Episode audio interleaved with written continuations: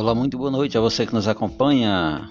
É o blog Folha de Jataúba no programa Papo Reto de hoje, sexta-feira, 2 de abril de 2021, trouxe a informação né, de que servidores municipais de Jataúba é, estão recebendo cobranças bancárias, recebendo cobranças de instituições bancárias é, sobre empréstimos consignados. Segundo os servidores, a Prefeitura Municipal tem descontado né, o, o salário, vem, sendo, vem descontado já o valor das parcelas e, infelizmente, não está sendo repassado às instituições bancárias, que está cobrando aos mesmos os meses de janeiro, fevereiro e março. Nossa equipe irá buscar mais informações e em breve é, trará é, uma resposta para você, amigo internauta.